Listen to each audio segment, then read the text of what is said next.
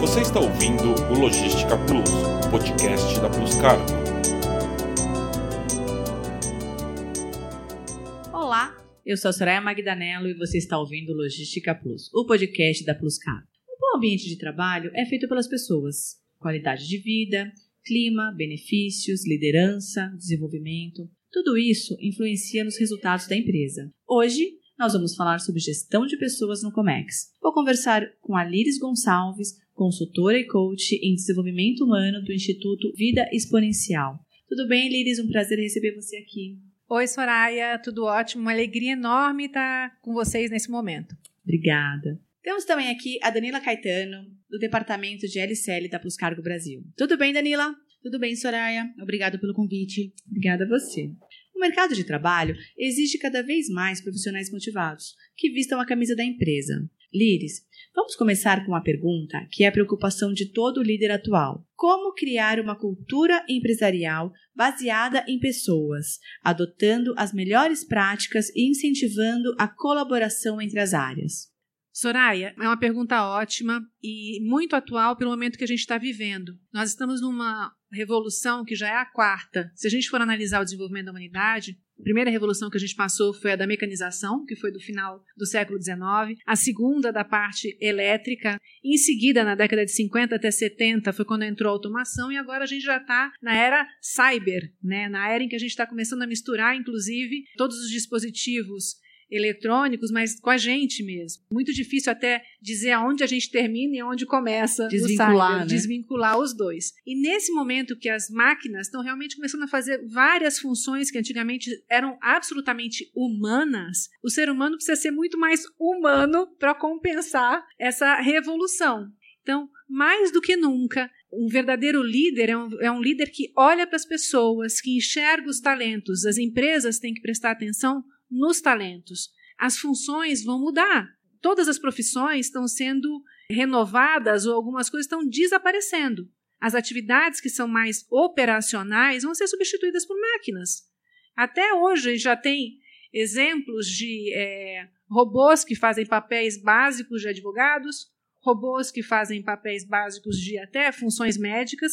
Então, o dever de um líder dentro da empresa é justamente entender das duas coisas: entender da parte tecnológica, para ver aonde a tecnologia pode auxiliá-lo no dia a dia, e entender das pessoas, para assim poder tirar a melhor parte dos dois. Eu estava ouvindo uma palestra ontem, o palestrante estava dizendo que tem um site nos Estados Unidos que fala sobre diagnóstico de doença. Esse site é mais acessado do que a quantidade de vezes que as pessoas vão ao médico. Então, ou seja, tudo está sendo substituído pelos robôs. Né? Tudo. A, a, gente perdeu um pouco a nossa autonomia também. Isso me leva para um outro ponto. E falando de gestão de, de equipes, que tem que ser um ponto de muita atenção. Como fazer com que as pessoas tenham presença nas suas atividades diárias? Nós estamos na era da dispersão. Nosso problema não é ter informação, a gente tem excesso de informação. E a gente não está retendo a informação. Tá tão fácil buscar que a gente não, acaba não retendo. Então, as mesmas perguntas são feitas o tempo todo porque as pessoas não estão se atentando mais. Não precisa mais. Você não, você não precisa saber. Não precisa entender, né? Você vai ter um acesso fácil para buscar de novo essa resposta amanhã ou depois de amanhã. Então, você não precisa entender. Exato. É mais ou menos decorar, né? É, mas aí é que tá a diferença de um bom líder ou de uma pessoa que realmente tem uma mentalidade de crescimento. Você só consegue reter o conhecimento quando você executa. Então, a melhor maneira de você aprender, por incrível que pareça, é ensinando. Essa é a melhor maneira de estudar. Liris, é, existe um termo muito usado que é gestão de pessoas. Mas qual é a diferença entre um líder e um gestor? Antes de responder isso, eu vou dar um passo para trás para falar de uma coisa que eu acredito muito, que eu aprendi com um mentor meu, e ele me explicou o seguinte: que você tem quatro P's numa qualquer empresa. Você, toda empresa precisa ter um produto. Então, esse é o P do produto. Toda empresa precisa ter pessoas, porque o produto não se vende sozinho. Só que quando a empresa começa, normalmente ela começa com um produto genial, com uma pessoa, e ela começa a crescer, daqui a pouco você tem que colocar processos. Então, quando você tem esses três, você tem o quarto P, porque isso é uma metodologia de inglês, que é do profit, que é lucro. Então, você só consegue ter lucro se você tem pessoas boas e corretas no lugar certo, se você tem um produto que é atrativo, que o consumidor quer, e se você consegue estabelecer processos, porque sem processo você não consegue crescer, você não consegue nem passar adiante. Esse é um problema muito grande, inclusive em sucessão de empresas. Né? Uhum. Às vezes você tem um fundador que é visionário e ele tem dificuldade com os herdeiros, que já não têm a mesma genialidade dele. Então, por isso que entram empresas para revisar processos, colocar processos para poder terceirizar. E por que, que eu dei esse passo para trás para falar disso? Porque quando a gente pensa em processos, a gente está falando realmente de um gestor. Um gestor é uma função. É, ele tem que conhecer os processos da área. Até porque ele vai fazer muitas vezes a capacitação dos novos membros que entrarem. Ele tem que saber o que ele pode delegar ou não. Isso também é processual. Embora vários sejam muito centralizadores, mas isso também está ligado ao processo. E ele tem que saber monitorar, que é fazer o follow-up, acompanhar para ver como as coisas estão acontecendo. Tudo isso aí vem da gestão. Além disso tudo, para encerrar, quando ele faz monitoramento, ele tem que saber dar o feedback. Então, ser um gestor já não é uma coisa simples, porque requer capacitação técnica e requer já também um skill de um pouco de relacionamento mínimo exigido. Só que o, o, salto maior é quando você passa a ser não um gestor e sim, e sim um líder. E esse é o grande desafio, porque normalmente os gestores, eles são pessoas que vêm de um nível técnico, que desempenhavam uma função técnica super boa, se destacavam tecnicamente e de repente eles são promovidos e vão cuidar de pessoas. E passam a ter o desafio que não é o desafio de fazer, é o desafio de fazer os outros fazerem. E isso é uma coisa completamente diferente. Porque para isso você tem que despertar nos outros um propósito, você tem que despertar nos outros uma vontade que vem da, da visão que o líder tem e que ele coloca, que inspira, motiva e ele também tem que fazer, ao invés de só um treinamento técnico, ele já é um líder que faz trabalho de mentoria, que é muito mais profundo. Ele vai gerir conflitos, porque conflitos fazem parte. Então ele tem que ter essa habilidade de escutar os dois lados, de saber como resolver as coisas da melhor maneira possível. Ele tem que estimular o trabalho em equipe, fazer com que diferentes consigam conviver em harmonia, se aceitando. E além disso, ele tem que ser uma pessoa que valorize o sucesso, que saiba comemorar as vitórias. Então, a exigência para você se tornar um líder é muito maior do que você ser um gestor. Líris, e com relação à autorresponsabilidade, como a postura das pessoas podem contribuir para que elas sejam mais realizadas no trabalho? Porque as pessoas também têm responsabilidade no clima da empresa existe uma tendência, e eu já passei por isso, né? principalmente quando você entra, acho que você é mais novo, que você vem do esquema da sua casa mesmo, da sua faculdade, de achar que você tem alguém que tem a obrigação de cuidar de você. Então, você entra na empresa e acha que a empresa tem que cuidar da sua carreira. E na prática, se a gente for olhar de uma maneira bem fria, se você desenhar três círculos, no centro tem você, no segundo anel tem você com os outros, no terceiro tem os outros, né? E perguntar assim: onde é mais fácil mudar? Por onde é mais fácil começar a mudança? O óbvio é você pensar, é mais fácil começar pelo centro, que sou eu. Só que não é assim que a gente pensa. Uhum. É muito mais comum você querer primeiro mudar o outro.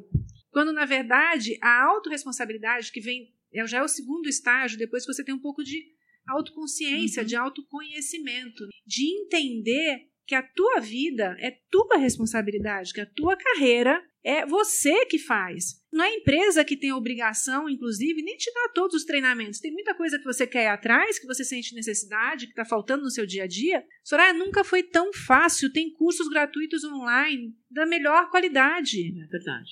Então, se você não puxa para você a responsabilidade, vai acontecer uma coisa que já aconteceu também comigo, que quando você começa a ter o mesmo problema com mais de uma pessoa, é óbvio que o problema não está no outro. É óbvio que o problema é teu. Só que tem gente que nunca se dá conta disso. Essas pessoas vão sofrer mais. Porque quando você assume que você não é um produto acabado, e aí tem uma teoria que você deve conhecer do mindset de crescimento, do estudo que foi feito em Stanford, de psicologia, que separa as pessoas entre mindset fixo e mindset de crescimento. O mindset fixo é aquele que tem medo de errar, que acha que já nasceu inteligente, que as habilidades já estão todas definidas, e o mindset de crescimento é quando você entende que você não é produto acabado, que você não é perfeito. que você que é responsável pela tua trilha de aprendizagem.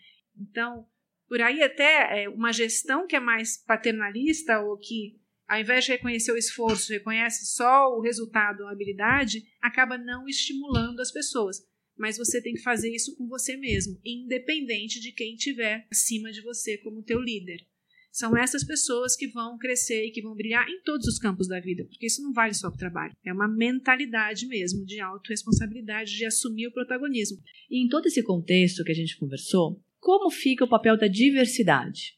Quem não souber hoje lidar com a diversidade está morto, em todos os sentidos. E a diversidade não é só uma diversidade de tom de pele, é uma coisa muito mais ampla. É a diversidade de um líder que não vai construir uma, uma, uma equipe com mini eus, que é a coisa mais comum. Você acaba contratando pessoas que têm o mesmo perfil que você. E é uma decisão errada. É ótimo quando você, você é uma pessoa mais criativa e tem na equipe um cara que é mais crica. Porque esse cara é que vai ver quais são os possíveis problemas que podem acontecer, fazer alguma coisa mais racional quando você tem um nível de inteligência emocional muito alta. Então, saber lidar com a diversidade na vida e principalmente nas equipes é básico para você ter sucesso. E para isso você precisa ter uma coisa chamada tolerância. Precisa saber se adaptar. Precisa entender que as mudanças fazem parte e precisa também ter um pouco de humildade para entender que você não é o dono da verdade. É muito bom ter alguém que te desafia, é muito bom ter alguém que te faz pensar e, assim, e repensar as suas verdades, porque se a gente parar para pensar, quantas verdades que existiam há 10 anos atrás que hoje são idiotices para a gente.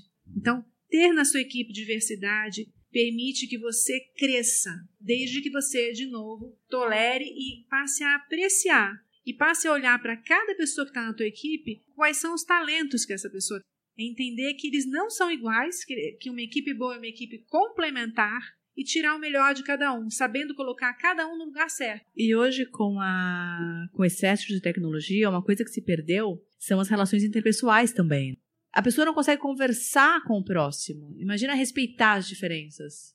E nessa época que a gente está de muita polarização. É. E é muito triste que a gente vê por, por, conta de política, né? Antes era mais por causa de jogo de futebol. Hoje em dia já passou por uma coisa maior, infelizmente a gente está mais dividido nesse sentido. E a questão de saber escutar, olhando nos olhos e se permitir ouvir e, quem sabe, aprender alguma coisa, de, sabe, pensar de uma maneira diferente. É, e não é vergonha nenhuma você entender a posição de outra pessoa e mudar de opinião. Para isso existem discussões, para isso existem conversas, porque às vezes você tem uma verdade dentro de si que você vai olhar a situação, a oposição do outro, as explicações que ele te dá e vai te abrir um, um leque que você de fato vai mudar de opinião. É, você me fez despertar uma analogia, né? Bem de esportes. Como é que você desenvolve uma fibra muscular? Rompendo. Um, é. Como é que você se desafia? Quando você rompe algumas crenças. Só aí você cresce. Aproveitando esse assunto de diversidade, é, aqui na Plus Cargo a gente possui dois projetos. Um a W Makers, que alguns funcionários sentaram para conversar, debateram sobre novos projetos que seriam legais para a Plus Cargo implementar.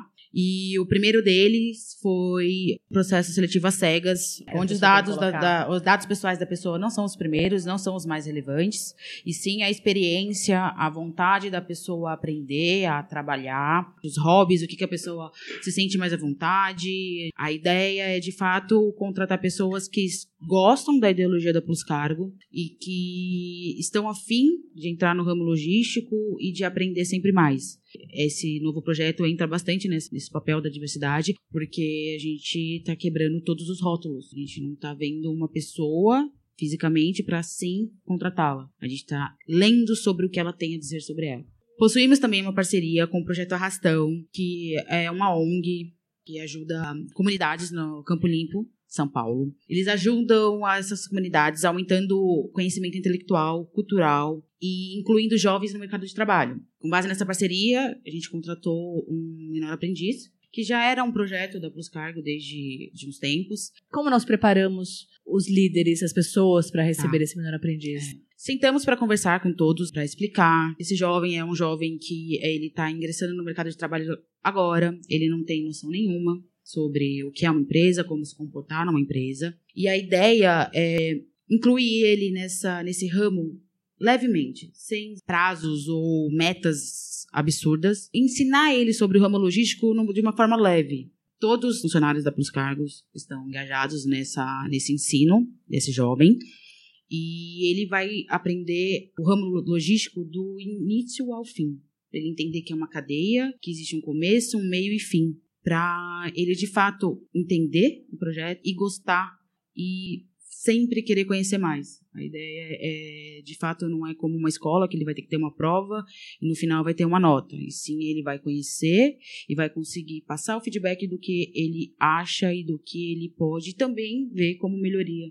E quais são os planos em relação a esse menor aprendiz? A principal ideia é colocar ele primeiro para ele atender né, cliente interno, que, que somos aqui, nós funcionários e ensiná-lo a atender os clientes externos, para ele conseguir se comunicar com as pessoas, que é inseri-lo uma postura mais comercial e a ideia é ele passar no, dos produtos do começo ao fim, mas sempre usando um modal. Então ele vai começar no comercial, aprendendo como captar cliente. Logo depois ele vai para a coordenação para entender depois que captou o cliente como coordena esse processo. Chegou em Santos, ele vai para o financeiro, para entender como finaliza esse processo. Então ele vai e volta, ele vai fazer um rodízio, considerando sempre ele entendendo do começo ao fim pelos mordais. Eu sou a Soraya Magdanello e esse é o podcast Logística Plus, o podcast da Plus Cargo. Eu conversei com a Doce Liris Gonçalves. Muito obrigada, Liris. Eu que agradeço, uma delícia estar aqui. Conversei também com a Danila Caetano, aqui da Plus Cargo. Obrigada, Danila. Obrigada, Soraya. Adorei o papo. Adorei conversar com vocês. E você sabia que você pode seguir o nosso podcast e ser avisado sobre os novos episódios? Entre agora no Spotify ou no iTunes, procure por Podcast Plus Cargo e clique em seguir. É simples assim. Até a próxima. Obrigada. Você ouviu o Logística Plus, podcast da Plus Cargo.